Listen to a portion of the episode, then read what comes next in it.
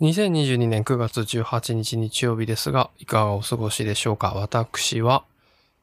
低気圧の影響によりですね、体がふわふわしております。はい。鼻の奥がなんか、もやもやするんですね。いつも、いつもそうなんですけど。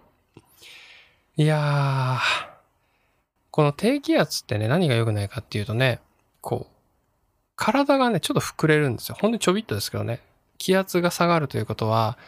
外から押されるパワーが弱くなるわけですよ、いつもよりも。そうすると、このバランスを保とうとしてちょっと膨れるわけですよ。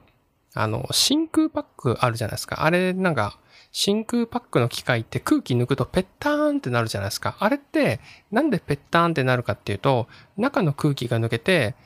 外の空気のさ、圧に押されるからじゃないですか。で、中から押す人がいなくなっちゃうからペターンってなるじゃないですか。あれの逆が起きてるんですよね。ちょっと膨れちゃうっていう感じなんですけど。で、人によるんですけど、私の場合はその血管が膨れると、なんか嫌な感じになっちゃうんですよね。自律神経が乱れてね。つよつよの人もいますけどね、そんなん、そんなん何ですかっていうね、方もいらっしゃるんですけど、ここは個人差が分かれるところですけどね、まあ、なんか別になんか風邪ひいたとかね、そういう体調の悪さではなくて、あのーまあ、雑に言ってしまうと、ちょっと機嫌が悪いみたいな まあ、機嫌が悪いとも違うんですけど、はい。そんな感じでございますが、いかがお過ごしでしょうか？まあですね、すごい雨なんでね、あの、お気をつけください。お出かけとかね、お仕事とかされてる方は、お気をつけください。今日は、だらだら話そうと思うんですけど、昨日か一昨日ね、気になるオファーが来ましてね、これまたオーディブルの話なんですけどね、リトライキャンペーンみたいなね、またキャンペーンやるんですかというところでね、私を惑わせてくるんですが、もともとオーディブルってね、1500円なんですね。月々1500円。ちょっと高いですよね、1500円って。で、別にやってなかったんですけど、ちょっと重なる話になって申し訳ないですけど、私4月5月が無料で入って、で、辞めるときに辞めないでオファーをもらったんですよ。続けてくれたら3ヶ月間は半額にするから続けてほしいみたいなね。まあそういう、まあそんな、そんな喋り口調じゃないけどね。うん。で、750円で3ヶ月ね、やってたんですよ。だから C5678 ってやっててね。で、もう非常にね、あの、まあ、あっさりビジネスライクにね、あ、じゃあ無料キャンペーン終わったからやめますみたいな感じで私、あの、大会したんですよ。で、その時は、あの、オーディブルさんもね、ああ、じゃあね、みたいな感じだったわけですよ。ありがとね、みたいな。うん、まあちょっとそういうやりとりがあったかどうかわかりませんが。で、まあ今1ヶ月ぐらいですかね。もう1ヶ月も経ってないぐらいなんですけどね。また連絡が来ましてね。あの、アマゾン、アマゾンのオーディブルさんからね。どうすか？みたいな。あの、またキャンペーンやろうと思うんですけど、どうすかね？みたいに来ましてね。うん、今回のオファーは3ヶ月間60%オフでいきますよ。60%ってことはね、前の750円よりちょっと安いんですよ。これがまた憎いですよね、この設定が。前よりもお得なんですよ。前が750円の3ヶ月。今回は60%オフなんで600円3ヶ月どうすか？みたいな。別にいつでもまたやめてもらって大丈夫なんで、みたいなね。ただ、あの、これも期間があるんで気をつけてくださいね、みたいな感じで来たわけですよ。すぐ、あの、そんなにね、だらだらま、待ちゃしないよ、というとこなんですね。まあ、10月ぐらいからね、あの、いけるらしいんですけど、それ以上になっちゃうと、11月とか12月になっちゃうと、もうそのオファーはね、あの、なくなりますせ、みたいな。まあ、そんなのをいただきまして。これは、前向きに受けようかなと。だから、今、せっかくネットフリックスの流れができてるから、まあ、ある程度ね、あの、オファーはギリギリまで、あの、その、なんていうんです期日があるんで、それギリギリまで引っ張って、またオーディブルに戻ろうかななんて思っています。今、ほぼそうしようかなと思ってます。600円3ヶ月だったらね、結構いいなと思ってて、もう600円3ヶ月だとね、1800円ですから、まあ、新冊のハードブック1冊今日ぐらいじゃないですか。で、多分3ヶ月で読めるのは、だいたい週1で1冊ぐらいだから、1、2、3、4、5、6、7、8、9、10、11、12、1ヶ月4週だとしたら、まあ12冊以上は読めるということで、まあこれはありかななんてね、私ね、思っていて。やっぱね、結構気に入ってたんですよね、サービスとして。うん、あの、本当気軽に行ける。なんか本を開くとか、私のね、中の動作として、所作として、本を開くとか、再生ボタンを押す、ネットフリックス再生ボタンを押すとかは、なんかね、あの、気分が乗らないと押せなかったんですよね。なんかどうしてもよいしょって感じなんですよ。ちゃんとこう椅子に座って、どっこいしょって感じなんですけど、オーディブルって、なんか耳にスポって刺して再生するっていうのは、なんか自分の中ではね、結構気楽にスタートできるので、ほんと隙間の時間ですよね。うん。全然なんか何でもない時間でもスポって刺して再生したりとか、もう最後の方はね別に耳に刺さなくたっていいやと思って別に声が聞こえればいいから、もうスマホのスピーカーでなんかマックスにして、あのなんか隣に置いといて、トイレにいる時とかポーンって置いちゃってさ、スマホとか。うん。そういうのでね、もうね、十分楽しめるなっていうところで、かなり気気軽だったんですよね。で、結構お気に入りだったんですけど、なのでそれでね、ちょっと寂しいなって思ってきたところで、ちょっと本当にね、半月より空いたぐらいでまたいいなと思ったところで、このね、タイミングのオファーっていうのはね、すごい商売上手だなって思いますよね。うん、その、毎回辞めるときに辞めないでっていうよりも、一旦辞めさせといて、ちょっと開けてもう一回オファーをかけてくるっていうのがすごく憎くないですか？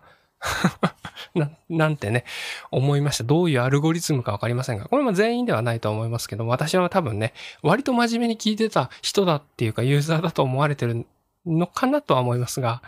はい。そんなことで、また来月あたりからね、来月中旬か、そのあたりぐらいかまたね、あの、ネットフリックスからオーディブル、オーディブルにね、えー、切り替えて、また楽しもうかなと考えております。今日はこの辺で失礼します。それではまた明日。バイバーイ。2022年9月19日月曜日ですが、いかがお過ごしでしょうか？今日はね、やる気が出ないので、だらだら話そうと思うんですけど、まあ、毎回言っちゃってますけど、あの、低気圧のせいっていうことにしたいんですね、私はね。うん、低気圧だから、こう、なんかやる気が出ないんだとか、体調が悪いんだとか、そういうふうに思いたいところではあるんですが、まあ、果たして本当にそうなのかっていうのはね、私の中でも疑問視しているところです。そうじゃなくて、実は低気圧が来てるから体が寄っちゃってんじゃないかみたいな、逆プラセボが働いてるんじゃないかという疑いは持っています。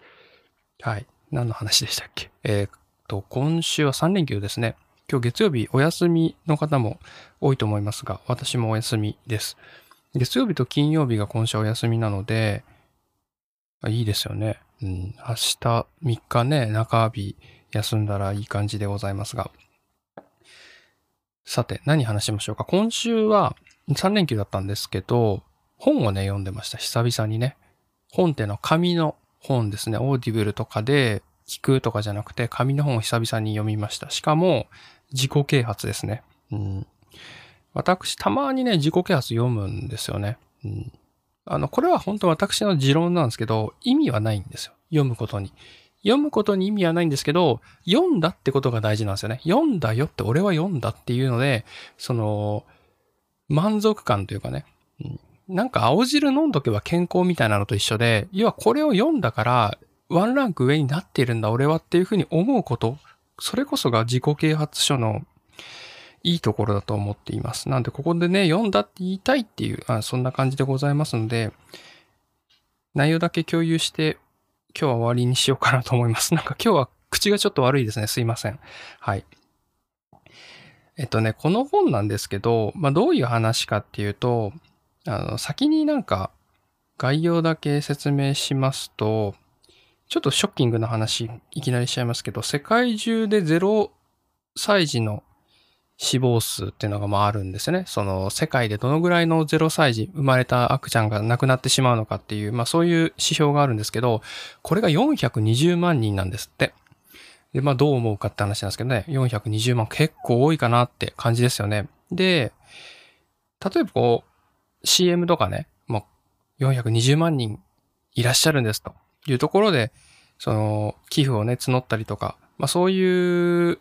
感じのなんかポスターとかね、CM とかありそうですが、まあ、これ実際どんな数字かっていうとですね、この420万っていうのは2016年で、もっと前ね、あのその1個前だと440万人で、そのさらに1個前は450万人で、1950年の時は1440万人ということなんですよね。だから、その1950年から今にかけて、まあ、3分の1ぐらいにはなっているっていうところなんですが、まあ、事実としてね、その、まだ420万人っていうところがあるので、あの、もちろん、そこに対しては問題視しなければいけないが、その最初の印象とは違うよねっていう、まあ、そんなことが書かれています。基本的には。この流れはずっと変わらなくて、このネタが多いですね。結局その人間っていうのは割と悲観的に物事を見ちゃってダイナミックにね、なんか想像しちゃうというか、これはもうまずい、大変だっていうふうに煽られがちで、その出す側もそれ、そういう心理で出してくる場合もあるし、本当に無意識でそうじゃない場合もあるんだけど、その見えない部分のデータを空想してしまうというか、世の中はどんどん悪くなってるとか、まあそういうふうに考えがちですよっていうのがずっと書かれている本でございました。まあなので、ふーんって、あ、確かにそういうとこあるなって共感をする部分もあったんですけど、これね、あの、なんて言うんですかね。この本自体も、その寄っちゃってるというか、全体的な流れとしては、世界は悪くなってる風に思われがちだが良くなってるっていう、そういうデータしか出してこないので、あの、多分、その、真ん中じゃないというか、どっちもそれ、逆のパターンも本当にあると思うんですけど、この本に書かれてる例が全て、あの、ネガティブっぽいけど、全部、あの、そんなことはない。要はその貧困は少なくなってるし、世界はどんどん良くなってるから、このままでいいんだみたいな、そんな流れになってるのは、若干寄ってるのかなっていう感想でございましたが、情報としては非常に面白かったです。っていう感じでございます。はい。今日はこんな感じで失礼します。それではまた明日。バイバーイ。2022年9月20日火曜日ですが、いかがお過ごしでしょうか。火曜日なんですけどね、ちょっと一旦火曜日お休み今後しようかなと思ってて、理由としましては、まあ、先週とか先々週とかもね、何回かあったと思うんですけどね、まあ、ギリギリになっちゃうんですよね。うん。まあ、あんまりこういうことは言いたくないんですけどね、仕事が詰まっちゃう曜日なんですよ。で、ちょっとね、無理、無理が過ぎるなというところで、あの、絶対できないってわけじゃないんですけどね、その5分ぐらいね、なんかやろうと思えばできるとは思うんですけど、ちょっとゆとりを持とうかなというところでございます。はい。今日はね、あの、火曜日なんですけど、昨日ね、台風がどうつって朝来るかもしれないっていう話でね、まあ、ゆっくり来てくださいよ、みたいな。まあ、そんな会社さん多かったんじゃないかなと思うんですよ。うん、サラリーマンの方はね。で、出社する場合は、その、ね、電車も計画的にちょっと緩くしたりするところもあったりしてね。うん、っていう話があって、大体こういうパターンって意外といけちゃうんですよね。うん、なんか準備した時は大丈夫で、準備しなかった時にね、突然、あの、めっちゃ遅れるみたいなね。なんなら詰まっちゃうみたいなのが、サラリーマンあるあるかなと思うんですけど、これね、まあ、関東って言い方が多分正しくないんだけど、もっと東京寄りの関東で電車通勤されてる方あるあるだと思うんですけど、大体のパターンがさ、そのあるところが詰まってもさ、迂回できちゃうんですよね。で、そこが詰まった時の迂回で、もうすんごいそこがね、大変なことになるみたいなね。あるあるですよね。うん。もう、すごい人の、人がすごいことになっちゃうみたいな。うん。まあ、コロナとかある前の話ですけどね。今はちょっとわかんないですけど、そういうのがありましたよね。うん。あれでもみんなね、その、なんとか会社に行こうということで頑張るわけですけども、私、あの、結構諦め早くて、うん。もうすぐ、もうむしろなんかもう、すぐ諦めちゃうので 愛車精神がね、ちょっと足りてないかもしれませんが、すぐどっかの喫茶店に入ろっかなっていう感じになりますね。うん。なんならもうどこの喫茶店にしようかしらみたいな。うん。そんなことを考えます。はい。ということで今日は、その時にね、どんな喫茶店がいいのかって話をね、して終わりたいと思いますが、まあ大体あるのがスターバックスか、タリーズ、ドトール、あとまあ、エクセルシオールでしたっけ？まあそのあたりじゃないですか。うん。コメダはないんでしょ？多分。まあ私あの、愛知県の名古屋市生まれなんで、まあ、コメダね、すごい馴染みがあるんですけど、コメダって喫茶店じゃないですよね。まあ、喫茶店なんだけど、飯屋ですよね。うん。まあ、そんなイメージあるんですけどね。まあ、そのあたりじゃないですか。で、あの、まあ、サラリーマン状態なんで、まあ、スーツでしょ？で、スーツで、スターバックスっていうのは、ちょっと、なんか違うなって感じするんですよね。もうイメージですけどね。なんかこう、あの、椅子がさ、まず変な椅子が多いんですよ。変な椅子。まあ、その本当にスターバってさ、店によってさ、立て付けが違うからさ、なんとも言えないんだけど、大体なんか長時間用の椅子じゃないわけじゃないですか。長時間用の椅子じゃないところをみんな頑張って長時間座るみたいな感じじゃないですか。あの、机、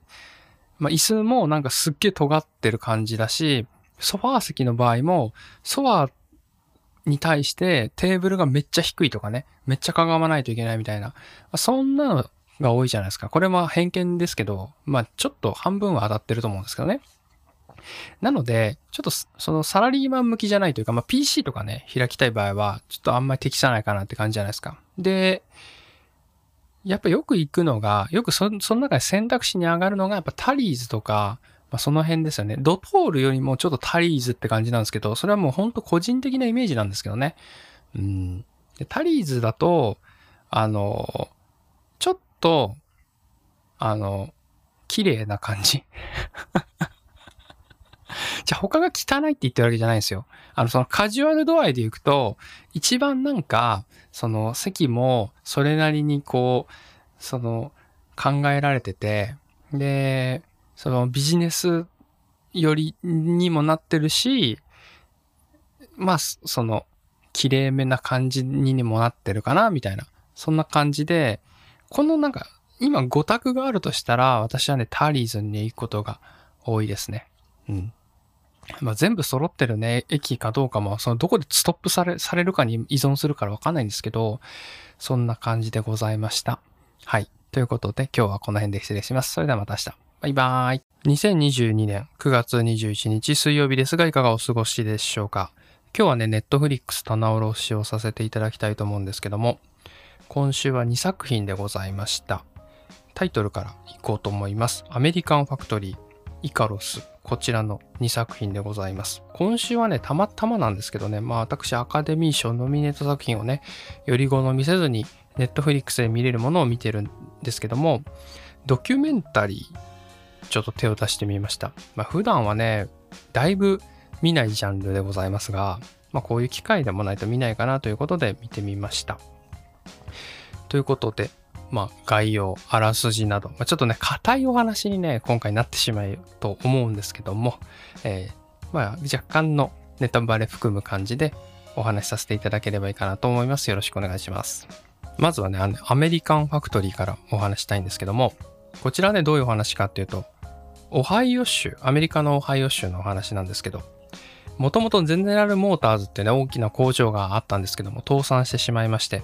従業員さんがね、もう全員こう、どうしようかって、路頭に迷ってた状態があったんですね。雇用が失われてしまったってことなんですけど、そこにやってきたのが、中国からフーヤオという、まあ、そういうね、会社なんですけども、まあ、こちらが投資をして買い取って従業員さんもこう戻してっていう、そういうね、ところからあの物語はスタートするんですけど、これ実際のお話なので、そのフーヤオっていう、そういう会社も存在するということですね。車のフロントパネルあるじゃないですか。あのガラス、四角、四角のような台形のような、あれを、あの、まあ、全国にね、全国の結構主要なメーカー、もちろん日本のね、トヨタとか、まあ、そういったところも含まれてましたけど、まあ、そういうのも、あの、含む、あの、大手の、そういうガラス産業、製造工場をやっている会社でございます。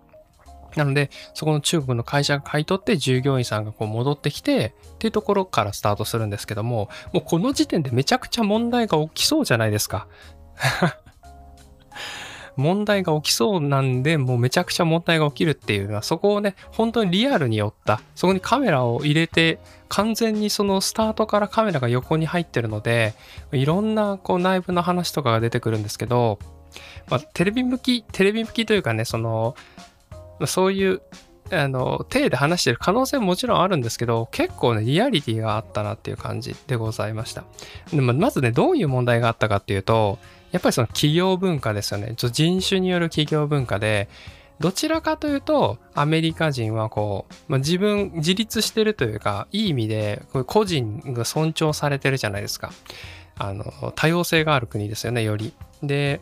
中国とか、まあ、アジアって言い方はちょっと大げさかもしれないですけど、どっちかといえば、みんなでこうやるって感じ。統率する。まあ、日本も結構そういう感じですけど、まあ、そういう企業文化ですよね。で、工場でね、そういう作業するときって、あの、全然やり方が違うわけですよね。そこでいきなりぶつかってしまうっていうね。あの、そんなところがあったりとか、うん。でも、その一方でね、現場の人同士は仲がいいんだよとか、まあそういう現場レベルのその切り口も映しつつ、経営層の切り口も映しつつ、あと経営層でね、まあ、どっちが、あの、アメリカ人の人が、その幹部につくか、中国人の人が幹部につくかとかでもなんか統制が変わっていったりとか、まあ、あとは、その、労働者側では、その、労働組合を作ろうみたいな、そんな動きもあったりして、で、経営層はそれに反対するとか、あの、まあ、そういうトラブルというかね、そういう現場と、えー、経営層のね、圧力があったりして、経営層と従業員の圧力と、その人、人種の圧力が重なってですね、かなり、あの、見応えのある作品といったら、ちょっと事実なのでね、失礼かもしれませんが、そんな感じになっておりました。はい。結構ね、最後はね、別になんかどっちがいいとかどっちが悪いとかいう感じではなくて、本当に事実だけこう淡々と述べられていて、なんか平等な感じは個人的にはしましたし、最後のその経営者のね、発言というか、コメントというか、なんか、独り言というかね、そういう、なんか最後、の方でそういうシーンが出てくるんですけど、いろいろ揉めに揉めに揉めて、あの、で、ボソってね、最後、一人ぼっちのシーンがあるんですけどね、ケイソが。その人が独り言をつぶやくシーンが私はすごく印象的でしたね。なんか、ああ、みたいな。それぞれでなんか悩みどころはね、あるよっていう、そんな感じを感じました。はい。ということで、アメリカンファクトリーでございました。続きましてね、イカロスでございます。イカロスは、えっと、これね、2017年に出た作品ですが、なんでもうちょっと前ですね。2010何年ぐらい、12年とか13年とかから多分撮り始めたと思うんですけども、どういうね、ストーリーかというと、まずね、監督はですね、アマチュアのスポーツ選手なんですよね。うんで監督自身もスポーツをやるというところで、で、まあ、なんとか成績を上げたいっていうね、あの気持ちがありまして、ドーピングをしようと思うんですね。これがすごいですよね。なんかもう、あの、ポジティブにドーピングをしようと。ただ、ドーピングはもちろんダメですから、ドーピングをどうやってすり抜けるかっていうのを、めちゃくちゃ専門家にね、確認をして、その、アドバイスをもらいながら、大会をす、あの、その、すり抜けちゃおうっていうのを自分自身でドキュメンタ、ドキュメンタリーとして撮っていくっていうね、そういうコンセプトの作品になります。っていう、あの、切り口でね、もう、その、最初から面白いんですけど、あの、で、その協力してくれるね、あの、感じのいいおじちゃんがいるんですけど、ロシアの方でね、うん、ロシアってことちょっとね、今もやっとしますけど、あの、ロシアの方で、その研究されてる、あの、ある研究室の所長さんなんですね。で、アンチドーピング研究の所長で、かなり、あの、有名というかね、威厳のある方で、なぜかね、なぜかわかんないけど、協力してくれるってことになったんですよね。なぜその協力してくれるのかは、まあ、今となってはわからないが、みたいな、そんな感じなんですけどね。うん。もともとそのアンチドーピングの期間をやってるので、すり抜け方は俺にはわかるぜっていう。なぜか博士もノリノリなんですね。だから、その選手兼監督に対して、まあこういうね、アドバイスをなんなりなんなりやっていって、あの、まあ基本的にはステロイドとか、まあそういうのをこう打ちまくって、まあ確かにどんどんこう、あのー成果が良くなってきたっていうところで大会を迎えるわけですけど、まあ残念ながらですね、まあそのドーピングするだけじゃ、まあちょっとどうにもならない壁があったよっていうのがね、まあ、まずはその初段階でわかるわけですまあ、ちょっとトラブルもありつつね、あの、自転車の選手なんですけど、まあ、自転車のトラブルもあったりとか、まあ、不運もあったり、で、やっぱり実力もちょっと足りてない部分もあったりして、まあ、ドーピングだけじゃダメですね、みたいな感じでストーリーは終わっていくのかなと思いつつも、全然違う話が待っていて、えっと、ロシアでですね、あの、2014年のソチオリンピックで、あの、まあ、ロシアが、国家的にそのドーピングをしたってニュースが、これ本当に出たニュースですよね。まあ、で、それ以降って今、あの、オリンピックでロシアって国旗出てないと思うんですけど、まあ、それ実際にあった話で、そのタイミングでですね、その、仲良くなった所長ですよね。所長から連絡がありましてね。うん。あの、今はちょっと詳しく話せないけど、みたいな話になるんですけど、亡命したいと。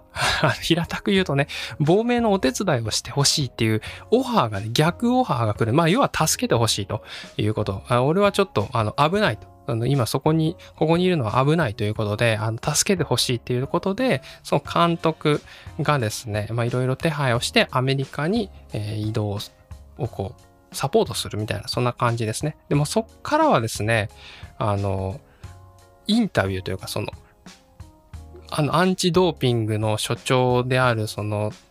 担当者さんのもうインタビューがずっと始まるんですけども、まあ、実際はその、所長さん曰く、まあ、政府あの指示でやりましたっていう、まあ、そんな感じの内容だったんですね。でも具体的なその施設の仕組みというかトリックから全部こう、あの、洗いざらい話して、まあ、ただね、その、情報のこう移動のさせ方によっては、その危ないじゃないですか。うん、なので、そこもなんか弁護士さんと相談しながらこううまくやって、で、あの、まあ、最終的にはですね、あの承認保護プログラムを受けて、まあ、今ちょっと、あの、まあ、わからない、アメリカのどっかわからないところにいるよっていう話で終わるんですけど、全部話してしまいましたね。はい。あの、そんなストーリーになっておりまして、なんか、最初、なんか、最初のなんていうんですかね、心境としては、あ、なんかこう、ちょっと悪いことというかね、ドーピングをその実際に大会でちょっとごまかすっていうね、まあそういったところでちょっとワクワクするんですよ。あ、なんかうまくすり抜けられるのかなとか、そういうドキドキで最初入って、まあそれはね、あっさり終わるんですよ。全然あの、そもそも、あの、もう10位以内にも入れなかったんで、なんだって感じなんですけど、そっからのまた巻き返しというか、映画としてね、映画としての全然違うベクトルでの、あの、ドキドキハラハラっていうのが別のトリガーからキューンって入ってきてもう最初ちょっとついていけないんですけどもうドキドキしながらああなんかなんとかなったのかなよくわかんない。まあでもよくわかんない部分もあるんですよ。政府として、ロシア政府としてはもちろんその所長の中で勝手にやったことだって主張されてるし、今でも。で所長としては政府絡みでやった、要はその政府の指示でやったっていうのはずっと変わらない。で、アメリカにいるわけなんで、まあ、その何が信じて何がその何が真実で何が嘘かっていうのはもう見てるこっちがもうわからないんですけども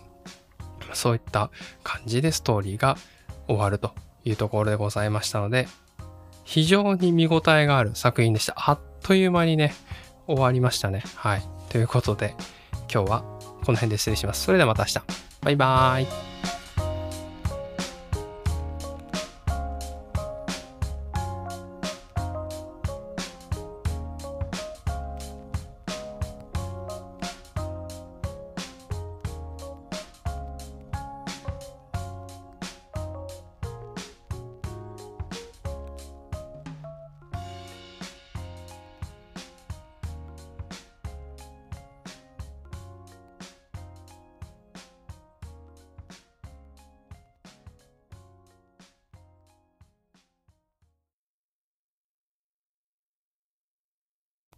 2022年9月24日土曜日ですが、いかがお過ごしでしょうか？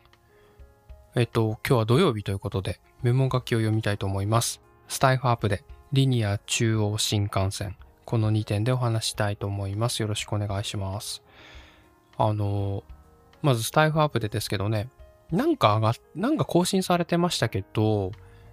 なんか不具合ですよね。不具合修正みたいな。まあそんな感じで、なんか目新しいものはなかったかなっていう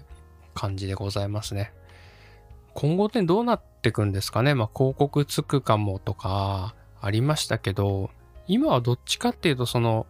何でしたっけ投げ銭とか、まあそういうののマージンでね、売り上げを立てるみたいな、まあ、そんな感じでいくんでしょうかね。はい。というところで、あの、スタイハープでのお話でした。続きまして、リニア中央新幹線ですね。これ、リニアモーターカーですよね。私、リニアモーターカーって物心ついた時ぐらいから、小学生ぐらいですよね。物心はちょっと言い過ぎましたけど、小学生ぐらいの時からね、なんか、理科、理科、科学？理科か。小学生だから理科、理科じゃない。まあなんかさ、磁石を浮かせて移動させるっていうのは、なんかやりましたよね。うん。あと、ホバークラフトみたいなのね、こう模型で作ったりとか、これ空気で浮いてるからシューンって進むよみたいな、すげえみたいなのね、なんかそういうことをね、やった気がしますが、そんなリニアモーターカーって、ようやく2027年にね、作られるんですね。作り終えて、その、開業されるという話なんですね。っていうニュースが私のところにね、飛び込んできましたので、共有させていただきたいなと思います。なんかこう、空想の話というかね、うん、なんか実際にはない存在みたいなイメージだったんですよ。私の中でね。うん。ちっちゃい頃から、その存在自体は知ってるけど、こう、ど、どちらかというとね、もやもやしたもので、まあ、なんか実験とかね、あの、まあ、そ理論上はいけるけど、実際実験もやってるけど、運用っていうのはね、もうすごい、すごい未来というかね、そんな感じのイメージでしたが、なんと、もう、あと5年で、品川から、えー、名古屋ですね。品川駅から名古屋が、まずは開通すると。で、もう少し先になっちゃうんですけど、2045年には、もう少し先というかだいぶ先ですけど、と名古屋から大阪もつながっていくというところでございますね。うん、なんで東京、まあ、東京って言ったら品川駅ですけどね、品川駅から名古屋駅、名古屋駅から大阪の方に、まあ、つながるということで、へえーと思いましたね。品川から名古屋は40分で行けるそうですよ。すごいっすね。今は新幹線だともうちょっとかかりますもんね。1時間ちょいかかっちゃいますからね。これは、すごいなってそんな感じでございます。途中で止まる駅もね、あるみたいで、神奈川県一つと、山梨県に一つと、長野県に一つと、岐阜県に一つ、今予定されてるということで、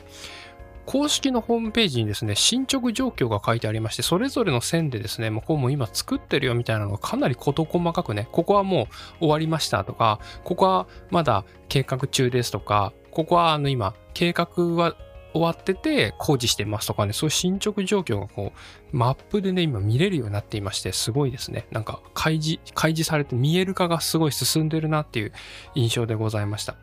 私ほんと個人的な話になっちゃいますけど、まあ、生まれが名古屋ですので、